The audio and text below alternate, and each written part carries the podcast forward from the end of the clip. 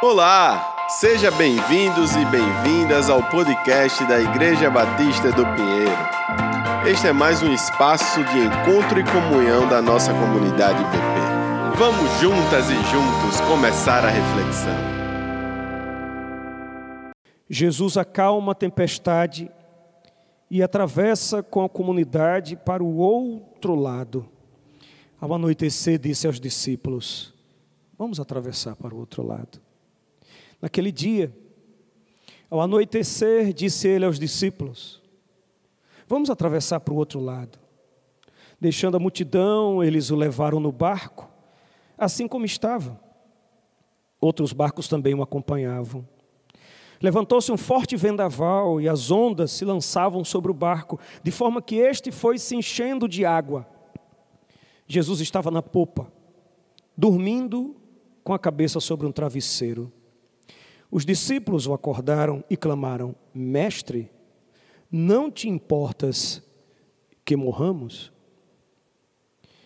O mar está revolto. É fato.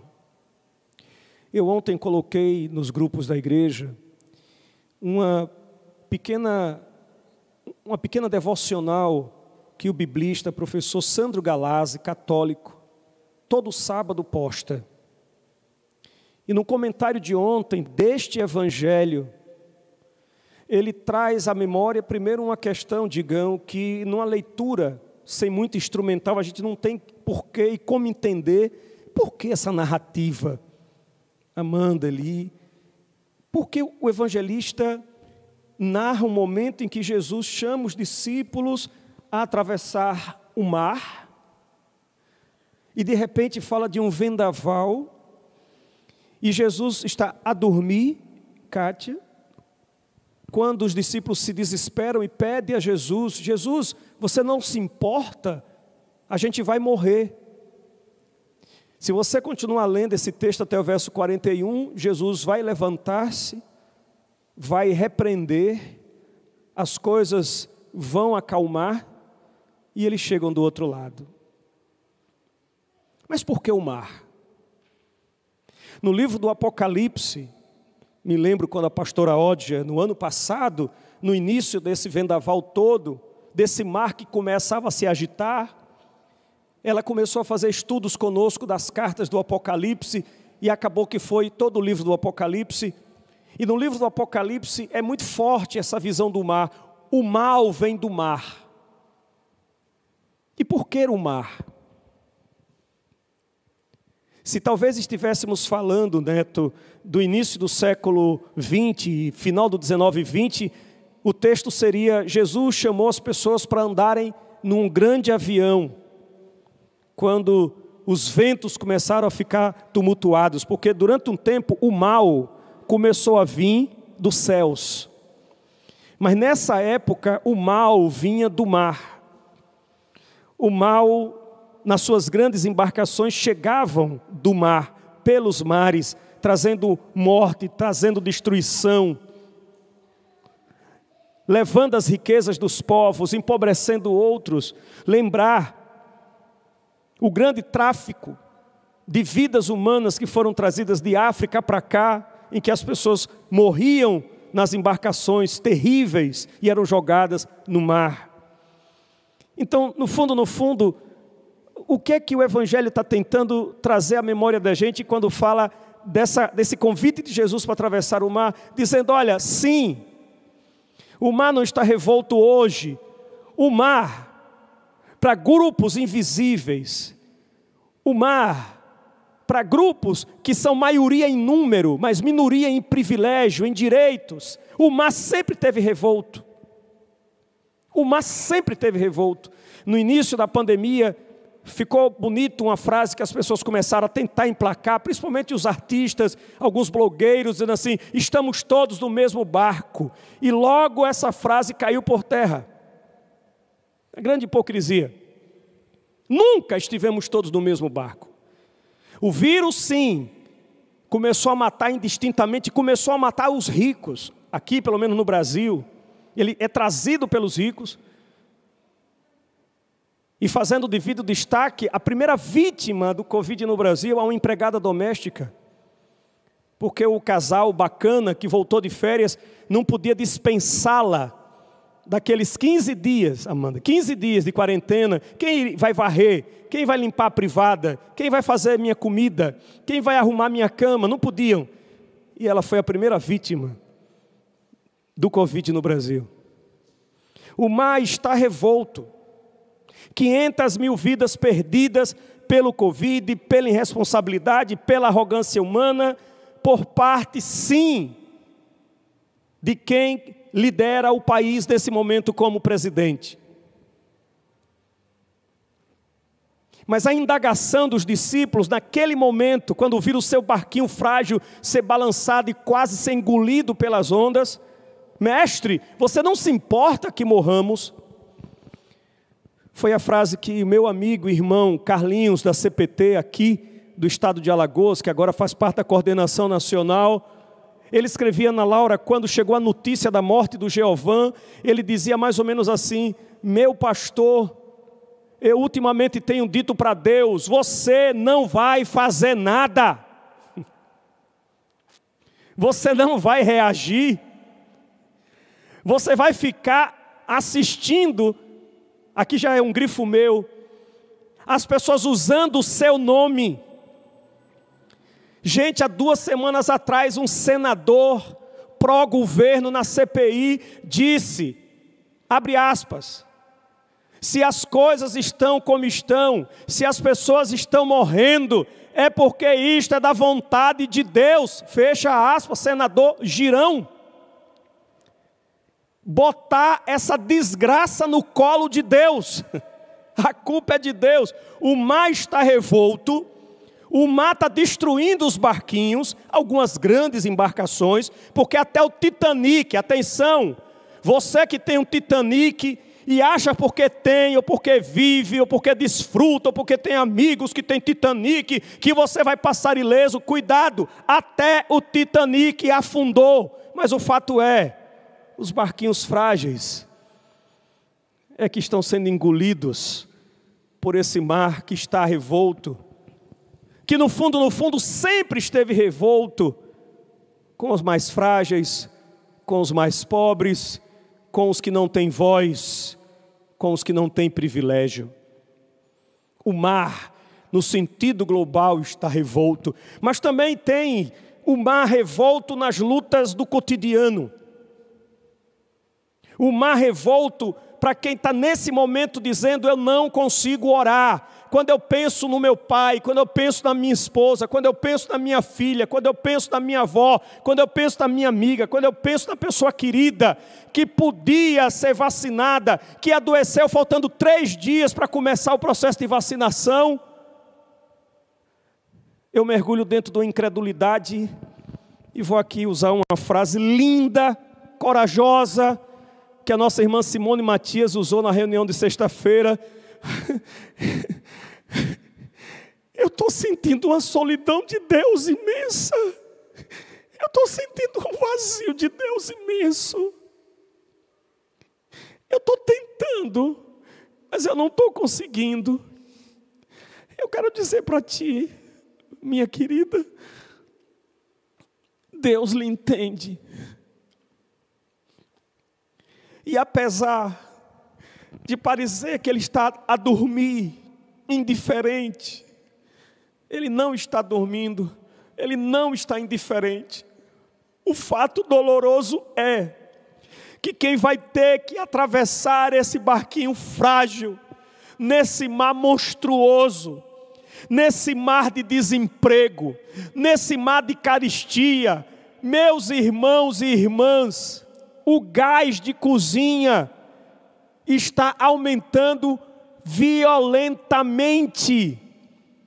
A gasolina, os alimentos. Até quando, me perdoe a indelicadeza, lideranças evangélicas vão ficar mais preocupadas com uma madeira de piroca do que com a fome de 27 milhões de brasileiros? Até quando um recorte de lideranças evangélicas e católicas? Até quando senhores de 60, jovens, como o jovem do shopping de Caruaru essa semana, caminhando com a suástica na blusa, e o secretário de turismo dizer que isso é liberdade de expressão? Uma desgraça que matou 6 milhões de seres humanos, pouco importa se era judeu, se era africano, o que seja. Até quando? Além da, das lutas do mar revolto global, existe a luta de quem está atravessando essa pandemia há quase um ano e meio, dois anos, sozinho, num apartamento, ou numa casa com oito, dez pessoas, sentindo falta de afeto, sentindo falta de carinho, tendo medo de se guardar tanto como alguns companheiros. O professor Edivaldo, que eu não conheci pessoalmente, se vacinou praticamente no mesmo dia que eu, mas já estava contaminado. E não estava contaminado porque estava na balada, não estava contaminado porque estava fazendo churrasco, porque não pode deixar de celebrar o São João, porque não pode deixar de celebrar um aniversário ou o carnaval e reuniu 40, 50 pessoas. Às vezes, num deslize, de ir comprar um alimento. Na sequência adoeceu, não voltou mais. Temos um mar revolto, Ana Laura, no geral, no global, mas temos um mar revolto, Neto, nos pequenos mares das famílias. O número de mulheres mortas, a violência contra crianças que aumentou absurdamente Estrategicamente, no dia de ontem, o presidente grava um vídeo para falar de um psicopata que está sendo caçado lá no Goiás, que já matou um milhão de pessoas. Não, é um psicopata, tem que ser preso, espero que seja. O secretário de segurança que, que gosta de vez em quando de trocar tiro, de dar uma de herói, dizendo: olha, ele foi ter culpa de pena de bandido. Secretário, este cidadão não é só um meliante, ele é uma pessoa doente. É um doente, psicopata, doente.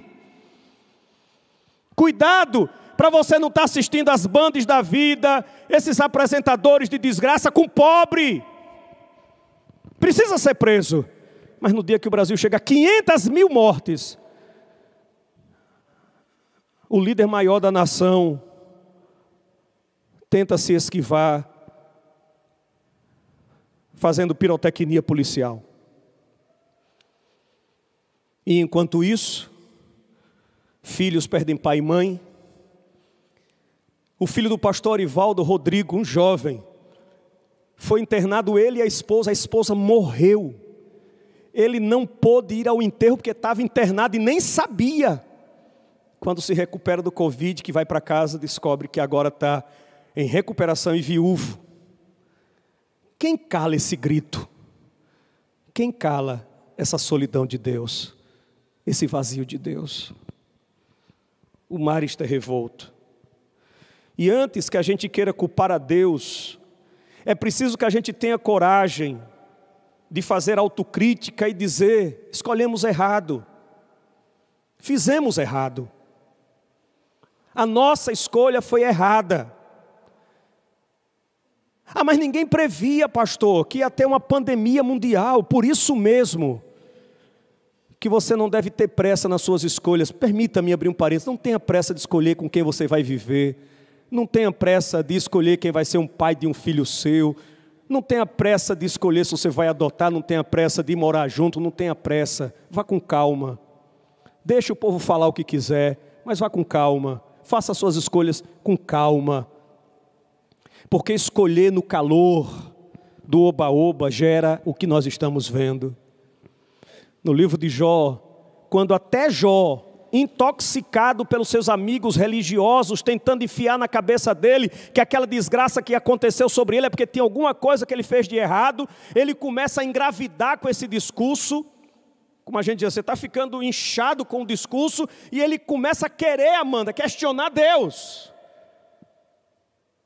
e de maneira romântica, poética, o escritor de Jó vai dizer que Deus diz a Jó, e de certa forma a todos e todas, alto lá, culpar-me pelo Covid, alto lá. Eu mandei vocês desmatarem, eu mandei vocês comerem dinheiro, como diz o ex-presidente do Uruguai. Nós estamos nos destruindo, e essa responsabilidade não é de Deus, essa responsabilidade é nossa. E nós entramos com esse barquinho nessa tempestade, e nós, com esse nosso barquinho, ou nos unimos para atravessar, ou vamos sucumbir.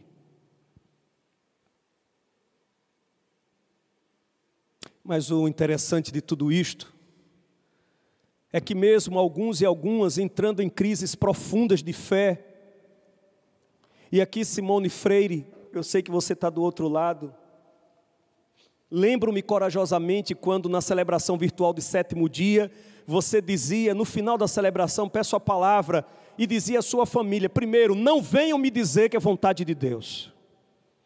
Não venham. Segundo, examinem suas escolhas, porque existem escolhas, Amanda, que se você fizer errado, vai repercutir em você. Ponto. Mas dizia ontem, pastor Paulo, num diálogo com Marluce, que inclusive esteve dodói, está se recuperando em casa, um problema de desverticulite, Deus te abençoe, meu anjo. Que é como a gente, sabe, Neto, sair para viajar e olhou o freio, os pneus estão ok, a, o óleo do, da, da direção, o cinto, está tudo ok, a gente vai a 80 por hora, bem bonitinho, mas vem cinco bad boys dirigindo uma Hilux de lá para cá, cheios de cachaça, porque ficaram na praia fazendo suas festas a 200 por hora e bow, bate na minha frente e me mata. Há escolhas que só vão repercutir em mim, mas há escolhas maiores que repercutem em mim e no outro, e no outro, e no outro, e no outro. Então, no meio de toda essa tragédia que nós estamos vivendo, você que está passando por essa dor e essa dor não consegue lhe deixar em paz, você não consegue dormir, não consegue orar, não consegue conversar com seu Deus. Deixa eu te dizer uma coisa: você tem direito de estar se sentindo como você está, mas o melhor nessa manhã é você saber que isso não lhe separa do amor de Deus, porque Deus a ama de todo jeito. E de maneira mística, ela, Arruá, ou ele, porque Deus é espírito, não é macho nem fêmea, não tem forma, é simplesmente, há de se revelar a você com o tempo, curando o seu coração e retomando a aliança que vocês têm para seguir em frente, resistindo a todo projeto de morte, todo projeto de negação e de ódio que está sendo plantado aí em nome de quem quer que seja. Por fim, o mar está revolto. E pela fé, Ana Laura, junte-se, confiando em Jesus de Nazaré, aquele que aparentemente está a dormir. Eu vou pedir permissão para abrir aqui a Bíblia, porque os textos que eu estou me referindo estão na liturgia de hoje, mas eu quero pedir permissão para ler o capítulo 4 de Marcos, do 38, quando os discípulos dizem: Mestre, não te importas que morramos? Não te importas? E se fosse o Messias do Brasil, diria: Eu não sou coveiro. Vamos deixar de mimimi, de frescura. O versículo 39 diz que Jesus se levantou, repreendeu o vento e disse ao mar: Aquiete-se e acalme-se. O vento se aquietou e fez completa bonança. Então perguntou aos discípulos: Por que vocês estão com medo? Ainda não têm fé? Eles estavam apavorados e perguntavam uns aos outros: Quem é este que até o vento e o mar lhe obedece? Pastor Paulo ainda repercute na minha cabeça a mensagem que você pregou, nos exortando a não nos deixar vencer pelo mal. E tem gente que acha que não se corrompendo, não odiando, não corroborando com alguns discursos de ódio, já está bom. Mas houve um momento que o pastor Paulo, usado pela rua divina, me acertou como uma flecha. porque eu tenho que confessar aqui para você que está do outro lado e para os poucos que estão aqui, só para você ter ideia em casa, quem está aqui? Neto, Amanda, Eli, Digão, Joyce. Essa é a técnica. No louvor, o grupo que vocês estão vendo. Eu fui atingido porque em alguns momentos eu estou ficando cansado. Eu fui atingido naquele dia porque a vontade que dá de EBC, sabe de uma coisa? Eu vou pregar sobre cura, eu vou pregar sobre milagre, eu vou pregar sobre esse evangelho água com açúcar, eu vou pregar sobre o ódio aos gays, eu vou pregar sobre o ódio aos feministas, eu vou dizer que as mulheres têm que ficar caladas na igreja, eu vou eu vou pregar contra a calça comprida, eu vou fazer piada com a vida privada das pessoas, coisas que eu já fiz, e me arrependo e tenho a humildade de dizer eu errei. Então a vontade que dá é simplesmente dizer assim: vou cuidar da minha vida, não vou corroborar para o mal, mas também não vou enfrentá-lo. Aí o pregador disse aqui: se você entrar nessa, você foi vencido. E eu não quero ser vencido pelo mal. Em nome de Jesus, independente de você estar arrasado, ou no macro, ou na luta do cotidiano, esse projeto que está aí é um projeto falso, moralista, financiado pelo neoliberalismo econômico, que só tem um objetivo: Estado mínimo para arrebentar com os pobres e nos jogar nas senzalas a todos e todas. Essas bandeiras que eles ficam discussando de família, de família, de família, é cortina de fumaça. Porque se você puxar o fio desses defensores da família, vocês não vão encontrar absolutamente nada de defesa de família nenhuma, a não ser das suas próprias famílias. Você que se sentindo em crise acha que assim, porque você aprendeu, Deus se afastará de ti. Não, não, não. Nada nos separará do amor de Deus. Nenhuma crise, nenhuma angústia, nenhuma profundidade, nenhuma desgraça pode abater a semente que está plantada no seu coração. É semente frágil, mas germina com poder para transformar você e eu. O mar está revolto, mas pela fé, juntes, confiando em Jesus de Nazaré, aquele que parece dormir, mas que quando a comunidade grita, os discípulos aqui representam a comunidade, mestre, mestre, e ele levanta e os conduz. Juntos, confiados em Jesus, nós vamos atravessar a tempestade. O nosso barquinho é frágil, Cátia. Nosso barquinho é frágil. Gente, tem uma frase, digam, que eu dizia muito lá antigamente.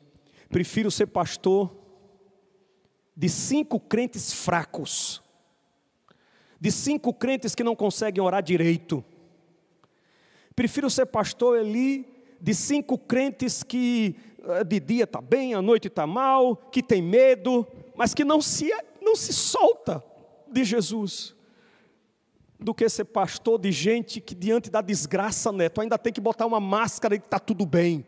Meu filho morreu, mas está tá tudo bem. Perdi o emprego, meu marido me deixou, minha companheira me largou, mas está tudo bem. Estou com câncer, mas é para a glória de Deus está tudo bem. Eu tenho medo dessa desumanização, dessa descaracterização. Porque Amanda, quando Jesus chegou em Betânia e perguntou pelo amigo dele: cadê ele? Se veio ver, Senhor. E a Bíblia diz que já fedia. E quando ele viu as pessoas chorando, ele começou a chorar. João 11:35, Jesus chorou.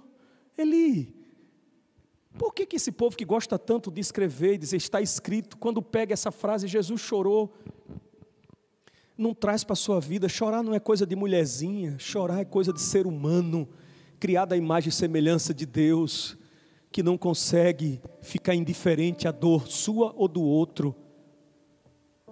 Nosso barquinho é frágil, mas nosso Deus é poderoso. A união Sim, a união. A união nos faz mais fortes. Há uma frase famosa, né? Juntos somos mais fortes. Mas sabe por quê, Paulo? Sabe por quê, Juninho? Porque quando a gente está juntos, a gente tem mais ombro para chorar. A gente tem mais ombro para chorar.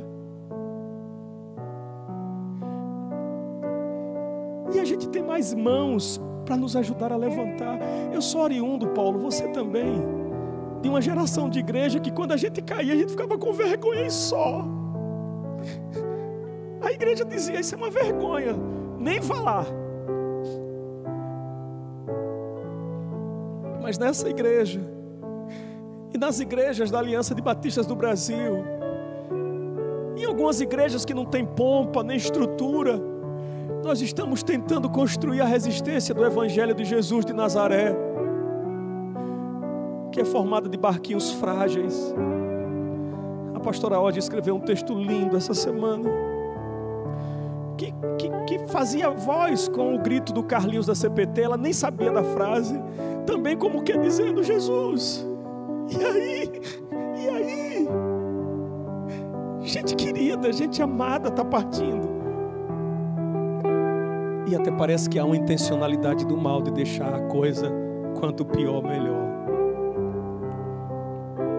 Mas juntos, barquinhos frágeis, crendo num Deus poderoso, nós temos mais ombros para chorar e mãos para nos ajudar a levantar. É nisso que está calcada a minha fé. Aleluia.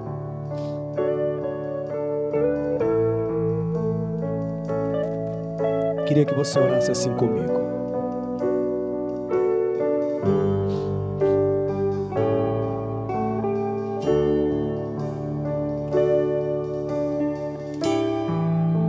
O vento balançou meu barco em alto mar. O medo me cercou e quis me afogar.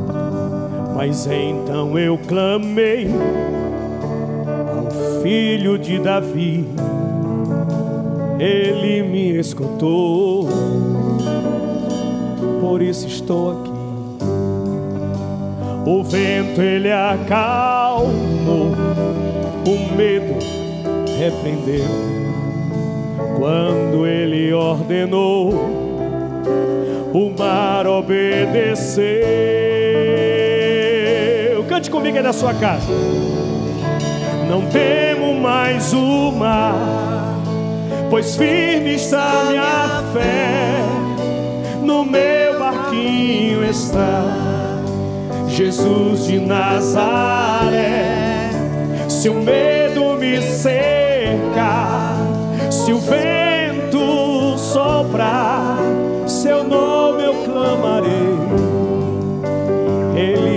guardará. Lembrou da canção? Você pode cantar comigo? Quebradinho como você está, com essa solidão terrível rasgando o seu coração, com essa raiva boa. Não, não, não deixem dizer que sua raiva não é do bem, não. Jesus teve raiva. Jesus entrou no templo, chutou os cambistas, botou para correr. Vocês estão transformando a casa do meu pai em casa de ladrões. Estão transformando Deus num ídolo de morte. Só não seja duro com você. Vamos unir nossas raivas e vamos fortalecer nossos barquinhos em nome de Jesus. Cantemos! O vento balançou barco em alto mar, o medo me cercou e quis me afogar. Mas então eu clamei, aleluia, ao filho de Davi. Ele, ele me escutou, por isso estou aqui. Cante assim: o vento ele o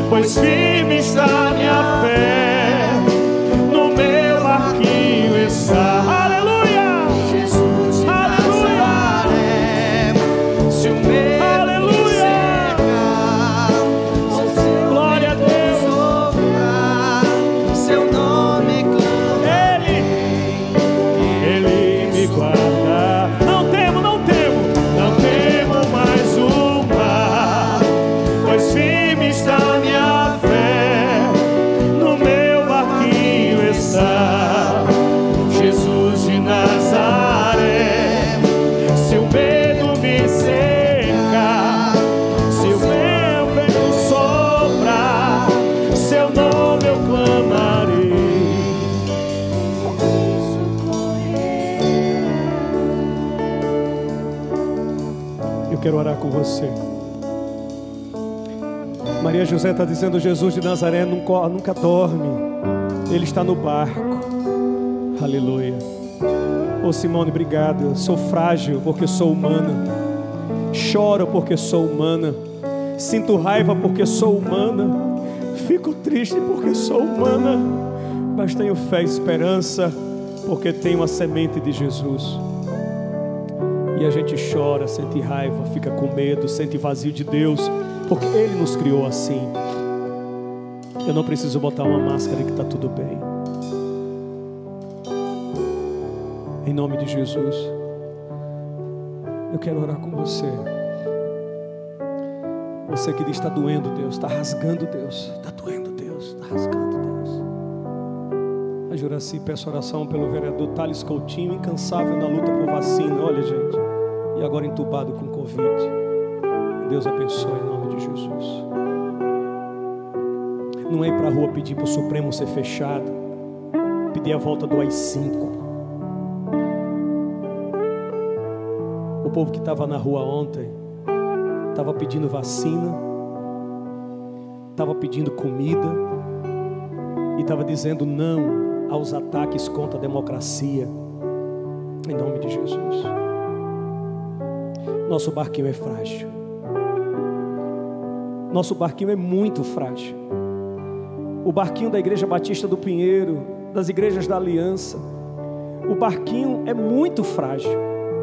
Eu sei que as igrejas por aí estão desenhando um projeto de poder para construir um mega, super, hiper embarcação para mostrar o poder num mar bravio. Mas nós queremos continuar sendo um barquinho frágil barquinho que chora quando perde um dos seus, uma das suas. Somos um barco frágil.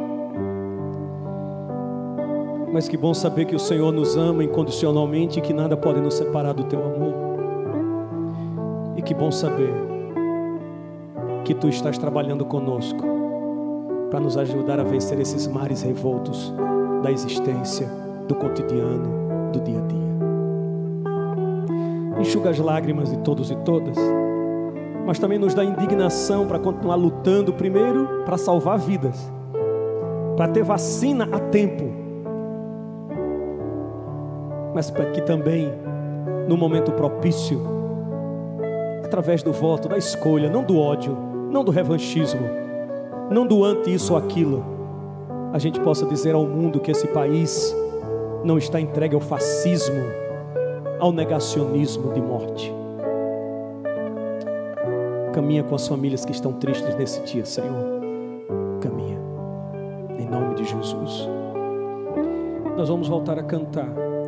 A Sabrina está dizendo: Eu perdi alguns queridos por Covid. Mas ontem encontrei um grupo de cristãos na rua, no Rio. E como eu fiquei esperançosa. Força para continuar. Olha, Sabrina, eu não fui a esses dois últimos movimentos na rua. Por uma questão de coerência pessoal particular, tenho dito à minha comunidade: fique em casa. E eu não queria aparecer numa foto, mesmo achando necessário o momento. Quando estou dizendo ao povo da minha comunidade, pagando um preço, porque, ah, eu vou para outra igreja já. Ah, as igrejas estão tudo funcionando, só a igreja do Pinheiro, que vai ficar sem receber gente. Eu vou para outra igreja. Mas nós vamos continuar pagando o preço enquanto as UTIs do estado de Alagoas não reduzirem, enquanto as mortes não reduzirem, enquanto o contágio não reduzir, enquanto imunização não é uma dose, gente. Cuidado você que já tomou uma dose achando que uma dose está, não está. A imunização 15 dias depois da segunda dose. Enquanto isso não acontecer, a gente vai continuar com esse templo vazio. Mas chegando aí na sua casa, Ritinha, chegando aí na sua casa, Marluce, Marluce, Eunice, família do E, Rosali, Expedito, Nita, Abraão, Cleide, chegando aí na sua casa, família Versosa em Brasília, chegando na Alemanha, nós vamos continuar. E mesmo quando a gente voltar, a gente vai continuar se comunicando por aqui. Hoje à tarde, o Paulinho Et vai dar esse estudo aqui, chamando Comunidade e o Vinho Novo do Bem Viver. Como a gente precisa de vinho novo, né? a comunidade e o vinho novo do bem viver. Hoje, 5 da tarde. E vem algumas novidades por aí. mas a gente anuncia isso depois. Você pode ficar de pé aí na sua casa? Se você tiver Eliane e Jurubira, vocês podem dar a mão aí, vocês duas? Se você tiver mais alguém aí, segure na mão. Ah, pastor, estou sozinho. Quando eu me lembro disso, eu fico mal. Não, não fica mal, não. Levanta a mão para o céu. E diz assim: Ruá, segura na minha mão. E a gente agora vai, vai criar um abraço em todo esse país, em todo esse mundo. Ó, vai sair daqui para Brasília, Bahia, vai para o interior do Espírito Santo, vai lá para Berlim. Em nome de Jesus. A esperança renasce quando estamos numa comunidade que abraça a nossa dor. Amém, Maria. Amém. Glória a Deus. Vamos lá para o Salvador, Vamos terminar esse culto declarando o nosso frágil barco e a nossa fé. O vento balançou barco em alto mar, o medo me cercou e quis me afogar, mas então eu clamei ao filho de Davi. Ele me escutou, por isso estou aqui. O vento ele acalmou,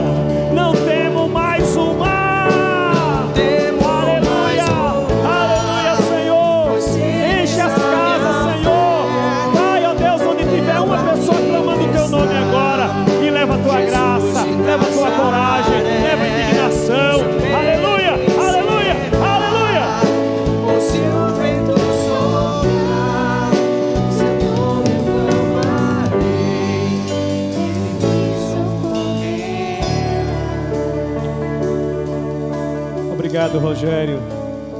Rogério Gouveia está dizendo ali, muita lembrança boa, que a sua vida no choro, na dor.